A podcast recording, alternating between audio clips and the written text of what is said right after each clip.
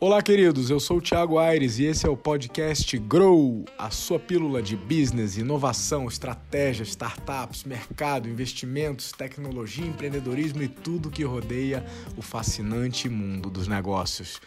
Confira aqui sempre conteúdo relevante e novidades para vocês. Então não perca, convida os amigos e vamos juntos, que é só o começo. Olá, bem-vindos ao Grow, seu podcast semanal de conteúdo business, inovação, investimentos, startups, estratégia e mundo dos negócios. Estamos no Spotify, estamos no SoundCloud, estamos no iTunes e em vídeo no IGTV e no YouTube. Toda semana conteúdo atualizado, relevante, opiniões, provocações. Sigam mandando pautas, sigam pedindo ajuda. Só não peçam dinheiro e não mandem nudes. Vamos à pauta. É, primeiro de tudo, um salve para a Romênia. O pessoal é, me viu postando sobre isso é, e pediu um salve. Temos brazucas morando em Bucareste. Um abraço. Vamos lá. Pauta número 1. Um, movimentação das food techs. Quem mexeu na minha comida? O gigante Sapori e a Lucofit, a startup Lucofit. Gigantes startups num movimento de diversificação. Número 2, coronavírus e as startups da China, seca de funding. Vamos falar de gestão de riscos, vamos falar de gestão de crise.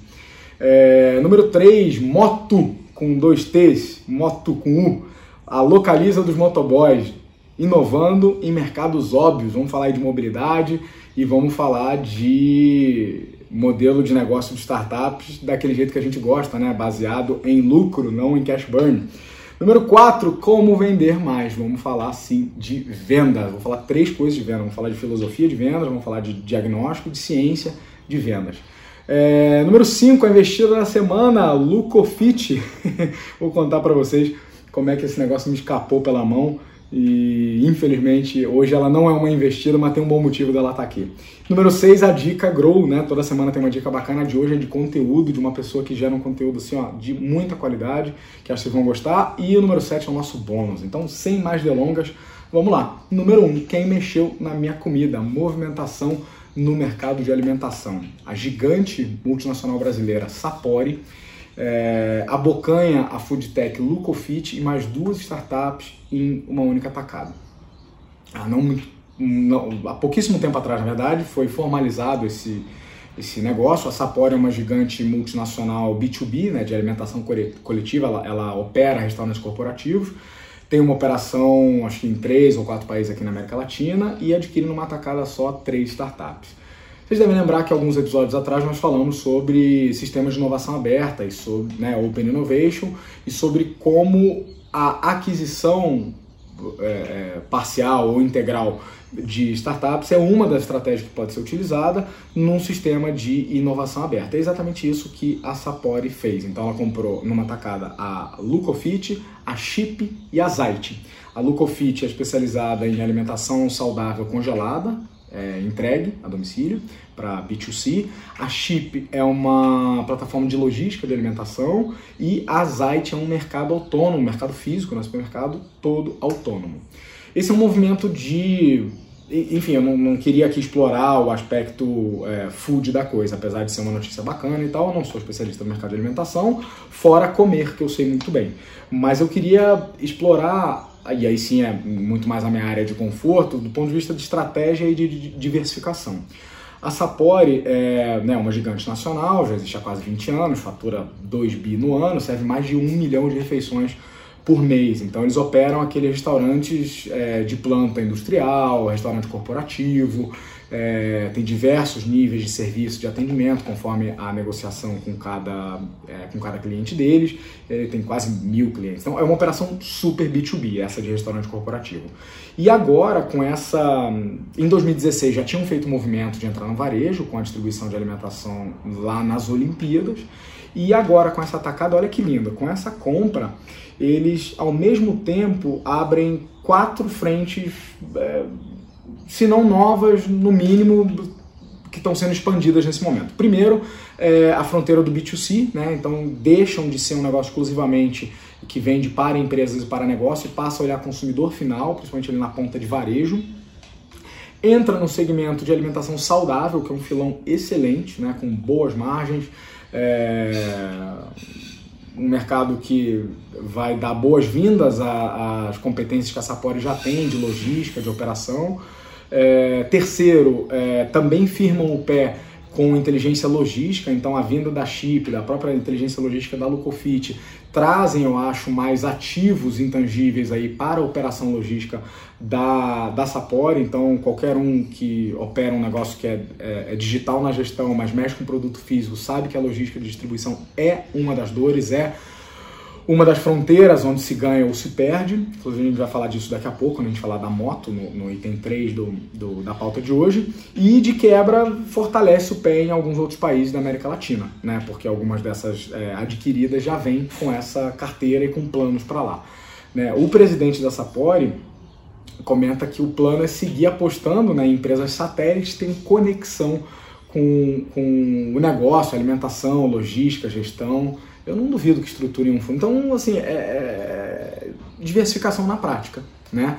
É, expandindo várias fronteiras do negócio deles sem deixar de abrir mão do foco que é alimentação saudável. Meu ponto é, é, o fato de você ter um core business bem definido não necessariamente limita aquilo a um tipo de produto ou serviço que é o que você faz hoje. Disse, di, disse e repito, você muito provavelmente a sua organização, o seu negócio tem competências que te permitiriam oferecer outras coisas próximas isso que o Mendes chamou de empresas satélites, né? Ou seja, coisas são próximas da sua operação suficiente para você ter ganhos de sinergia, de escala, é, ampliar fronteiras, seja geográficas, seja de mercado, seja de nicho. É, enfim, então não duvido, já já vamos estruturar um fundo para fazer esse tipo de investimento, que facilita, é um veículo que facilita esse tipo de aporte. Enfim, conversei com o Fábio Campos, CEO da, da, da Lucofit, ontem pela manhã. E ele falou: ah, eles estão em pleno movimento de integração e a descrição que ele deu em uma palavra foi está intensa. então tem um café marcado com ele em São Paulo mês que vem, devemos ter novidade. A minha pergunta é: e você? Vai continuar reclamando que não tem o que fazer no seu mercado? Que, ou que seu mercado é, é muito competitivo, que tem muito concorrente, olha o que os caras estão fazendo, os caras têm duas décadas de vida, podiam muito bem ter ficado para trás como boa parte dos concorrentes, e estão aí se atualizando, expandindo o que eles definem como business. Beleza? Pauta número 2: coronavírus e as startups da China. Bom, conforme a gente já falou aqui, é, essa crise há muito tempo deixou de ser uma crise chinesa e deixou de ser uma crise de saúde. Ela agora é uma crise global social. Né? Ela inclui saúde pública, mas com muito impacto na cadeia produtiva e na economia como um todo. Né? A economia chinesa, que é aquela máquina né, de, de moer números, teve a menor arrancada quase que da década. E falando especificamente do mercado de venture capital, de capital de risco, de investimento em startups, nós tivemos a, a, a menor arrancada, a arrancada mais lenta em volume de negócios dos últimos seis anos. Isso é um sinal super, super preocupante. Há três episódios atrás, aqui no Grow, a gente tinha falado sobre como a China, no ano passado, do ponto de vista de unicórnio, só tinha ficado para trás, o Brasil só tinha ficado para trás da China e dos Estados Unidos, em geração de negócios avaliados em mais de um bilhão de dólares. O problema é que agora, com as consequências da Covid-19, que é o nome oficial, formal do coronavírus, você tem restrição de voo, você tem restrição de relação, você tem uma queda drástica no nível de serviço, tanto públicos quanto privados. É, isso tudo faz com que os deals, os negócios se desmantelem, simplesmente derretam. Então, quem tinha intenções, estava em negociação, estava no processo de deal flow, é, tira a proposta de investimento da mesa. Quem já tinha investido e estava no início da relação, muito provavelmente consegue cancelar e voltar atrás. Normalmente nesses contratos tem cláusulas que prevêem esse tipo de coisa e uma pandemia como essa aciona facilmente uma cláusula de, de que desmantela o negócio. E quem já tinha aportado, esse dinheiro já estava sendo consumido pelo startup, vai provavelmente ou fazer exit, vender barato o ativo, ou se tiver capacidade de caixa, vai segurar. Segurar o investimento, manter o, né, fazer o hold forever, né? Manter o investimento ali na startup, esperar esse investimento derreter e ver se na volta consegue se fazer alguma coisa, né? Tem investidores que eu conheço que dizem que você só tem prejuízo quando você realiza, né? quando você tira. Enquanto a grana tá lá, enfim, para a galera que curte criptomoeda e sabe do que eu estou falando. Então, essa é uma possibilidade também, mas fato é que desmantelam-se os negócios. E a sugestão dos especialistas para essas startups, que é uma dica que vale aqui também, acho que vale para qualquer startup do mundo quando você é abatido pela crise, qualquer que seja o motivo, qualquer que seja o estopim ou a causa, se existe uma seca de funding, o que, que você pode fazer? A sugestão é encolha, entre em modo hibernação. Se as variáveis que causaram são fortes demais e você não tem influência sobre elas, só te resta se adaptar. Encolha, entra em modo low energy para garantir o mínimo de sobrevivência. Então, é, vamos falar um pouco de é, gestão de risco, né? É, gestão de risco basicamente é influenciar o futuro a seu favor. Estudar passado, tentar prever futuro, influenciar. Né? E aí isso se quebra em duas vertentes. Influenciar as variáveis que são passíveis de influência ou de controle a seu favor e se preparar para as outras. Que se desdobrem mais duas subcategorias: as variáveis que a gente consegue enxergar e prever, e as variáveis que a gente não consegue enxergar e prever. É... Dito isso, todo sistema de gestão de risco, você pega, pega ISO 31000, pega. É eles são baseados nessa, nesse mapeamento, na identificação de cenários, seja causa, seja efeito, e a preparação para isso. Então, embora nesse caso é impossível ou muito difícil que alguém tivesse mapeado esse acontecimento, o acontecimento causa, né, que é a epidemia do, do Covid-19, é, há traços de que algumas entidades de saúde do governo né, tinham dados o suficiente para prever isso, mas seria impossível que a gente tivesse feito uma conexão disso com o investimento de startup. Não é razoável pedir que um fundador de startup tivesse isso no radar. Mas que ele tivesse no radar, sim, de que a dependência extrema de uma única fonte de funding, independente do, do, da causa que ocasionasse a cerca de funding, ele seria impactado. Então, percebe? É, a causa era impossível de prever, o impacto não. Então, como a gente não tinha muito o que fazer com a causa, a questão é se preparar, identificar cedo e agir cedo.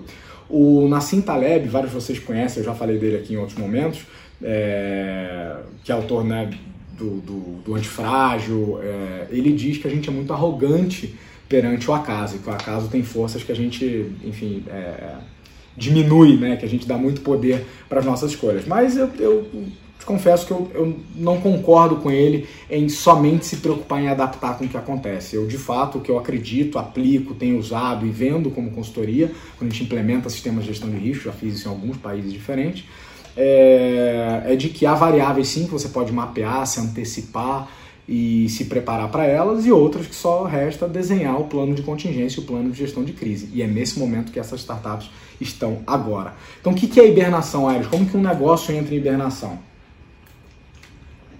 cancela desenvolvimento do produto, congela é, o roadmap de desenvolvimento de produto ou serviço, demite staff. Eu sei que é triste, eu sei que é difícil, mas enfim. É, se possível, usa equity para manter alguns, algumas pessoas estratégicas ainda ligadas ao time. Né? Então, já que você não tem fluxo de caixa, o dinheiro secou, é, não é incomum utilizar-se de participação na empresa para manter alguns perfis estratégicos perto. Então, pô, aquele head de marketing, aquela diretora de conteúdo que foi difícil trazer e que estava fazendo sentido, que você vai precisar dela quando a crise passar, é, faz sentido eventualmente fazer um veículo como um, um contrato de veste, né, dar uma participação ali é, porque em algum momento vai passar. A crise vai passar, a economia, né, já falamos outras vezes, é um fenômeno sistólico e diastólico, ela cresce, encolhe, cresce, encolhe, e é por isso que eu estou tratando esse caso da China como pano de fundo, para a gente pensar em como se lida com riscos e com a crise, porque isso serve para cá, isso serve para empresas do mundo inteiro, de qualquer tamanho, de qualquer segmento. Então, é, se possível, usa equity para manter alguns desses, é, dessas posições estratégicas, para esse momento que vai voltar. Nesse momento é o que dá para fazer, entre hibernação e espera passar, porque ninguém, se alguém falar que sabe o que vai acontecer, é mentira. Ainda é muito cedo para ver até onde isso aí vai se desenrolar. Né? A gente ainda vai ver muita muita notícia dessa crise social global. É. Minha pergunta é: você faz gestão de risco? Você tem um sistema é, minimamente estruturado, e quando digo estruturado não é burocrático não, viu galera? Dá para fazer de maneira simples. Minimamente estruturado que mapeia as variáveis e as tendências ao seu redor, antecipa algumas coisas, prepara planos de contingência do que fazer quando der merda. É, muitas vezes, eu já fui um cliente que me falou isso, que me contratou porque a gente sabe o que fazer quando não se sabe o que fazer. Isso é importante, é se preparar até para aquelas coisas que não tem como prever. Né? E a gestão do risco é, é, nos ensina a fazer isso. É, meu ponto é: se você não tem, tenha. E é tempo de pensar nisso em época de vacas gordas. Por quê?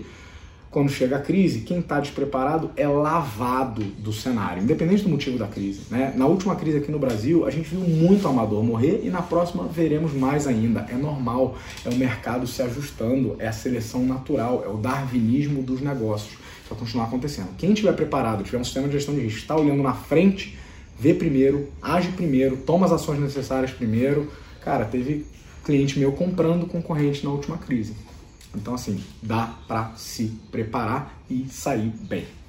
Tema número 3, a startup Moto, com dois T's e U, a localiza dos motoboys.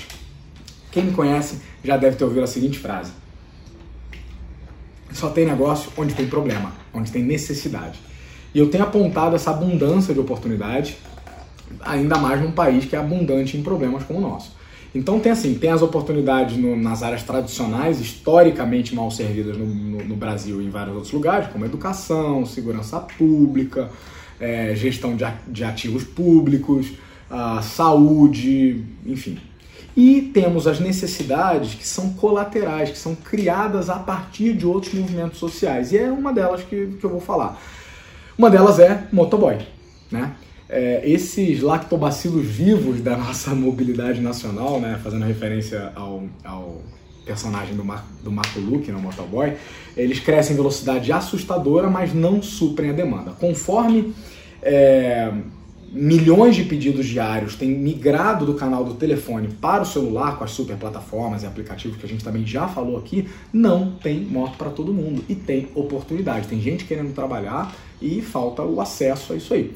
Então, alguns fundadores, fundador da Cirela, da Yellow, da 99, o ACO da Renner, casaram ali uma grana e estão apostando numa rent-a-bike. Rent-a-bike é uma expressão livre que eu inventei agora, que certamente deve estar disponível, né?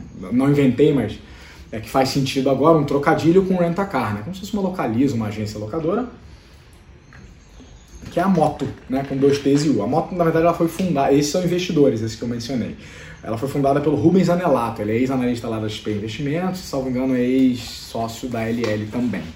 É, ele fundou e concebeu para ela ser uma locadora de motos focada nesse mercado, né? locadora de motos para motoboys. Diferença no modelo de negócio. É, eles querem monetizar, eles compram esse ativo nessas motos em escala, e aí, claro que é um custo muito interessante, né? um investimento muito interessante, e a ideia é monetizar o ativo e é, conseguir rentabilizar o negócio junto somente com o fluxo de caixa mensal né, do serviço.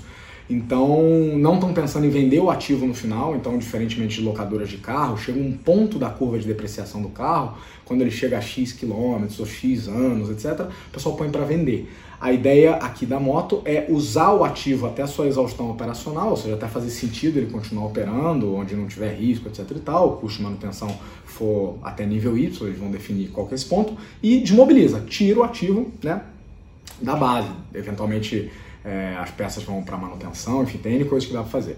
É, e desmobiliza. Eu vejo vários desafios, se você me perguntar como consultor. Tem desafio de logística, tem desafio da manutenção porque é um, é um ativo de uso intenso, é, tem inadimplência, tem roubo, é um ativo de, né, de fácil é, é encaminhamento, né, como, como é, mercadoria roubada, enfim, a priori eles têm solução para isso tudo, é, mas é aquela história, né, todo mundo está preparado até entrar no ringue e levar o primeiro soco. É, espero que tenham mesmo, eles é, apresentaram desde processos super minuciosos de avaliação de motoboys até inteligência artificial para ajudar com a questão de perfis e para diminuir a questão do roubo.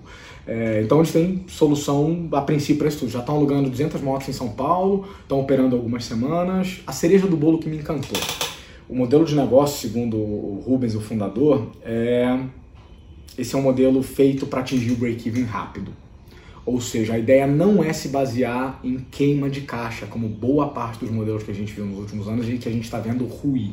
É o bom e velho é, gerar caixa sim, mas gerar resultado o quanto antes, né? Se pagar, remunerar investidor e começar a gerar lucro o quanto antes. É, soa como música para os meus ouvidos, para boa parte dos investidores que eu conheço. É, vamos ver, estou curioso para ver os próximos passos. O meu ponto, novamente, é: eu não quero falar aqui só sobre mobilidade, porque eu estou longe de ser um especialista em mobilidade. Tirando as motos que eu piloto e pilotei, não sei o quanto que eu entendo disso. Comentei aqui da origem em motos, né, de motos elétricas, mas é um, é um outro mercado, mas estou longe de ser um especialista.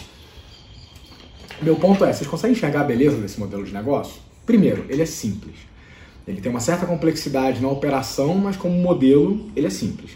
E segundo, ele enxerga através do óbvio do que todo mundo estava vendo. Alguém questiona que é óbvio que o comportamento do consumidor está migrando do telefone para os aplicativos, para a tela do celular? Alguém questiona que as transações estão mudando de canal, não só de pagamento como de entrega, e que a logística é uma variável super complexa, em especial nas grandes cidades, e que ela é barreira e filtro, sim, de muitos players que atuam com, com, com aplicativos, né, com o pé no digital e o pé no offline? Faltava alguém conectar as pontas. Alguém questiona o óbvio de que o número de entregadores, entregas e motos só cresce? Tava aí, esses dados são abundantes, saem no jornal toda semana. Faltava alguém conectar as pontas. Mas não me entenda mal, se você me conhece, você também já me ouviu falar que enxergar é, algo que ninguém viu é só o começo. Só te dá uma pequena vantagem tem o seu mérito, acho muito bacana olhar para o que todos estavam olhando e enxergar algo diferente, mas isso só vai te dar o primeiro passo, porque logo depois vem todo mundo atrás. Uma vez que você descobre né, um modelo que funciona, vem uma, um monte de concorrentes e é natural, isso é o mercado se ajustando. Então a, a, a, grande questão é como é que eles vão se permanecer em movimento, achar o um modelo que de fato funciona, depois de validar, tracionar, validar o que eles estão fazendo agora, tracionar isso para ganhar escala, ganhar a sinergia que esse modelo vai pedir né, o ganho de escala, é, e conseguir construir diferenciais que sejam barreiras para novos entrantes. Então está muito mais na execução da estratégia do que no planejamento da estratégia. Então a minha provocação para vocês é, e você, se tem medo de competir em mercados óbvios, boa parte dos investidores que eu conheço, se eu falasse para investir em moto para motoboy, iam falar, cara, que isso, mercado ensanguentado, cheio de concorrente. Você ainda está buscando o, o santo grau do Oceano Azul? Cara, permaneça em movimento. Existe diferenciação dentro do óbvio, porque o óbvio é só o que todo mundo vê. Beleza? Então vamos para item número 4, item delicioso da pauta, vamos falar de vendas. Queridos, 11 em cada 10 diretores comerciais me abordam com a pergunta: como vender mais? E aí eu queria falar hoje de, agora é conteúdo mesmo, tá? Na contação de caso nem nada. Quero falar de três coisas em relação a vendas. Filosofia, vamos né, bem filosófico lá em cima, depois vamos meio estratégico barra tático, vamos falar de diagnóstico, e depois vamos falar de, de, de, de é, comercial aplicado mesmo, na ciência do comercial. É, e esse ponto entrou na pauta porque, novamente, agora na semana passada, né, fui chamado para tomar um café, bater aquele papo, e fala-se de amenidades, e aí o cliente entra na, na dor que está incomodando. Aires, eu não estou vendendo. Esse não estou vendendo pode ser não estou vendendo o suficiente, ou não estou vendendo o quanto eu gostaria de vender. O que, que eu tenho que fazer? Por onde que eu começo? A única resposta certa nesse cenário é depende, né? Se você já me conhece, deve saber que a minha primeira resposta vai ser perguntar para ele se ele quer um pitaco ou uma consultoria. Se você nunca me ouviu responder essa pergunta, me chama para tomar um café na sua empresa que a gente fala sobre isso. É, mas a minha segunda resposta para ele seria depende. Seria depende de uma porrada de coisa. E aí eu vou responder né, com três depende.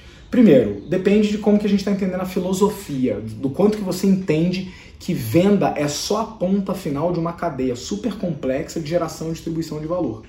De que normalmente o seu problema de vendas ele é somente onde está estourando um problema que nasceu lá atrás e que muito provavelmente não nasceu numa causa só. Vocês já me ouviram falar que avião grande não cai por um motivo só, então dificilmente, pelo menos no, né, no nível de complexidade que a gente joga na consultoria e que e dos clientes que a gente atende, não tem assim, você vai lá e pá, descobre uma variável que estava tudo errado, conserta, mexe naquele parafuso ali e começa a vender que nem, é, que nem maluco. Você levanta alguns problemas possíveis que estão atuando como ofensores e causando atrito no processo de venda. Então, possivelmente tem que mexer alguma coisa em processo, talvez um pouco em perfil, talvez um pouco em treinamento, talvez um pouco em tecnologia. Agora, você nada disso, a gente vai entrar nesse ponto no item 2, nada disso funciona se você não entender que a venda é a ponta, né, uma ponta de um processo que começa lá atrás. Então vamos falar de modelo de negócio. O que é modelo de negócio? É a lógica que descreve três coisas. Primeiro, como você gera valor. Segundo, como você entrega e torna esse valor percebido. E terceiro, como você captura valor.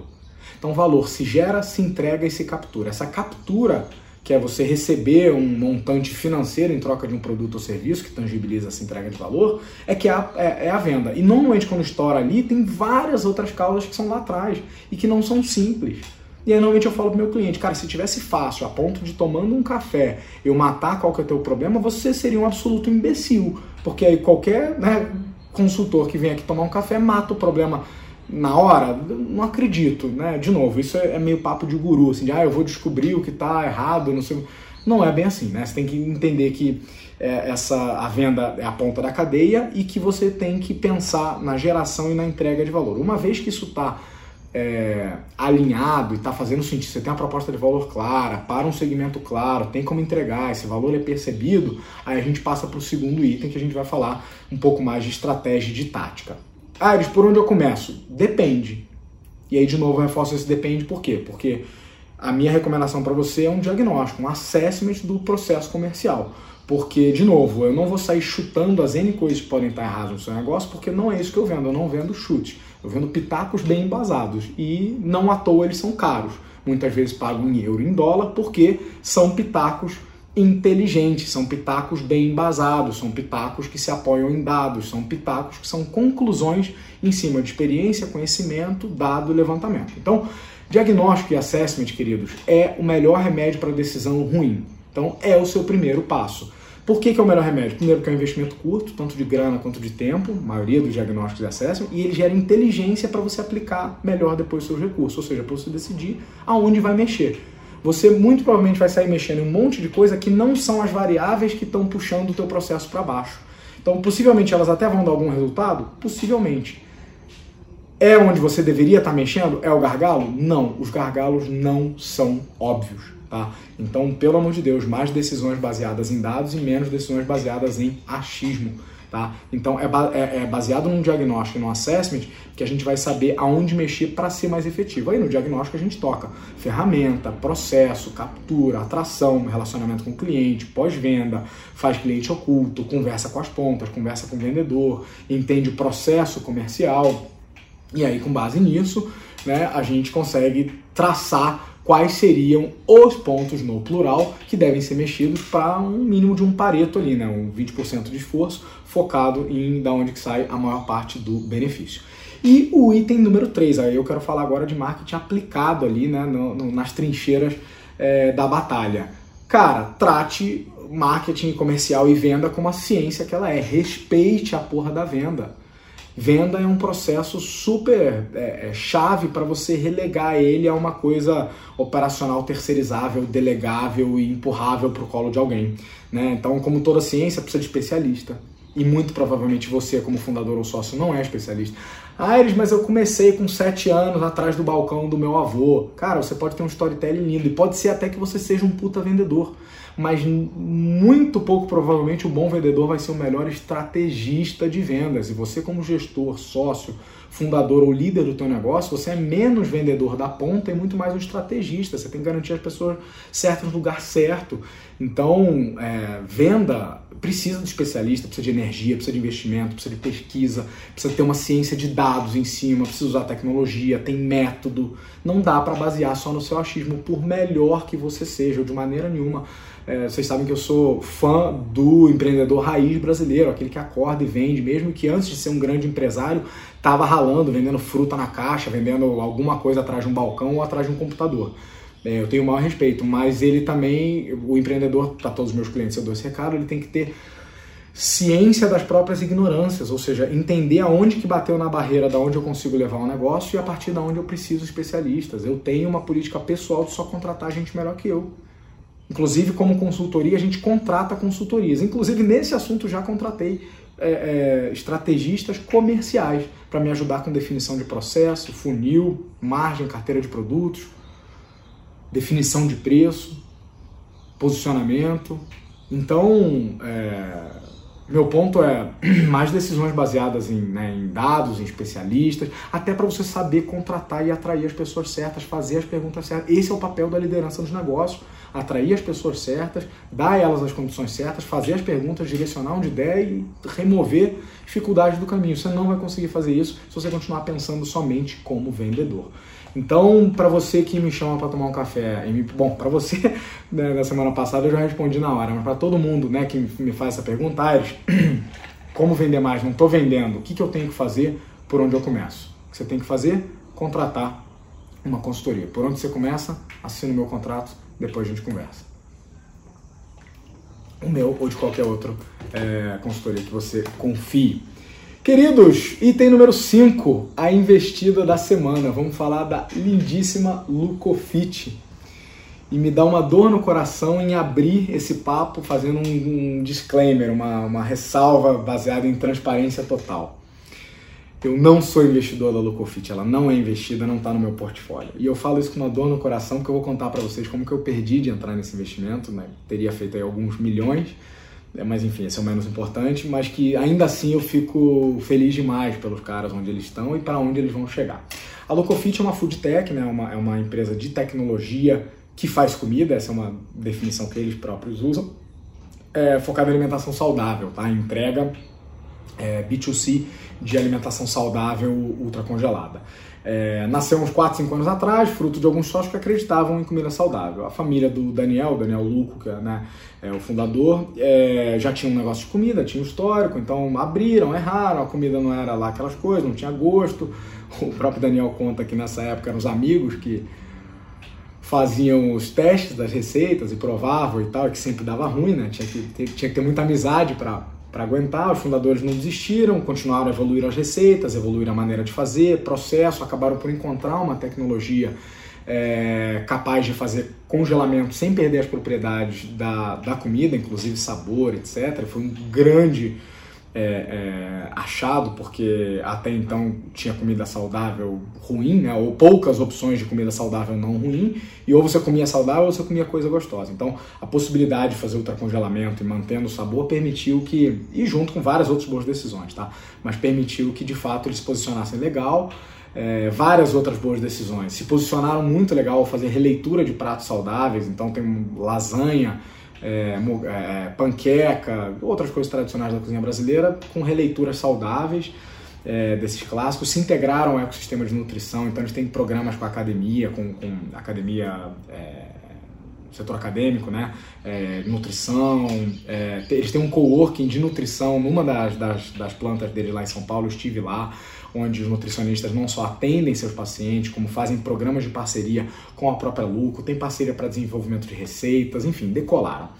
Meio do ano passado, meio de 2019, um amigo ex-Price me avisa do deal, né? Fala, ó, tem essa galera aqui, eu queria né, botar vocês em contato, e entrou no radar da Curitiba Angels. E entraram no processo de deal flow, né? Vocês já me ouviram falar de deal flow aqui? Deal flow nada mais é que, uma tradução direta, é o fluxo do negócio, aquele trilho, aquele processo de investimento, desde o momento que a startup solicita investimento numa casa de, de investimento, é, até o momento que ela é, é, triada, selecionada, entrevista, pitch night, comitê de análise, parará, parará, termina no final com um contrato assinado e com um investimento.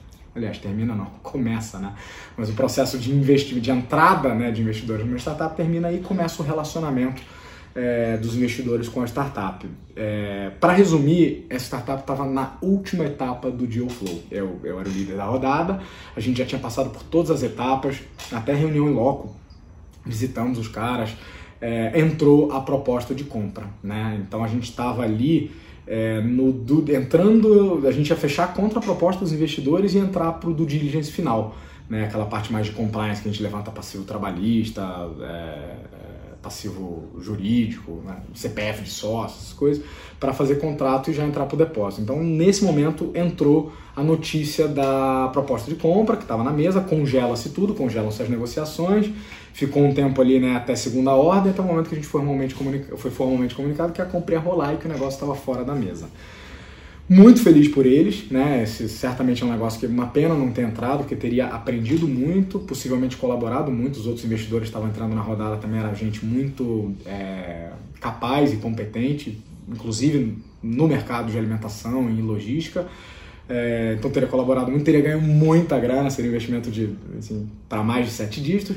Mas isso é o de menos. Eu fico muito feliz por eles, muito feliz mesmo. Eles têm um time, são gente muito competente, trabalhadora, muito bem preparados tá? até do ponto de vista de formação e de experiência, os, os sócios com visão, com inspiração.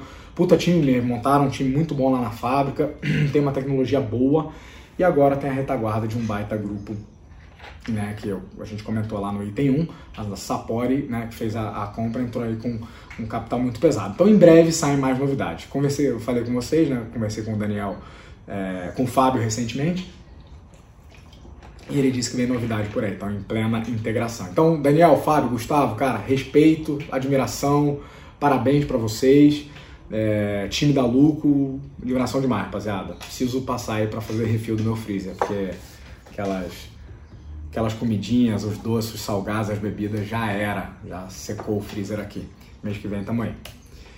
Item número 6 da pauta de hoje é a nossa dica Grow da semana. A nossa dica Grow da semana é sempre alguma coisa relacionada aqui com a nossa pauta e a dica da semana é de conteúdo.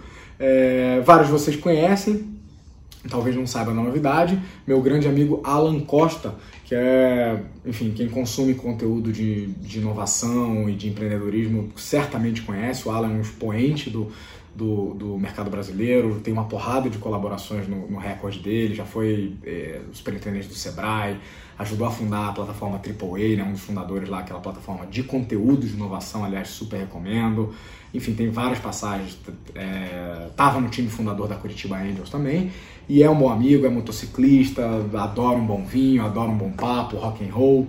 É, e acabou de entrar essa semana no time de colunistas da Gazeta do Povo. Então vamos contar com ele aí a partir de toda semana é, com conteúdo relevante. O primeiro ele já soltou lá e a provocação que ele faz é como que a inovação vai impactar em você amanhã. Eu vou soltar o link aí no Stories, dá uma lida lá, recomendo. Grande ala, parabéns parceiro, muito bom continuar é, acompanhando a tua história, consumindo tudo que você faz que é de qualidade. O Alan agora está no, tá no segmento privado, né? Ele tem um, é, tá num business de tecnologia, de cybersecurity, que é um dos businesses, né? Um dos segmentos aí é, super bombásticos. Temos coisas para falar de cybersec na próxima, na próxima edição, mas para não desvirtuar aqui, só fica o abraço e o salve.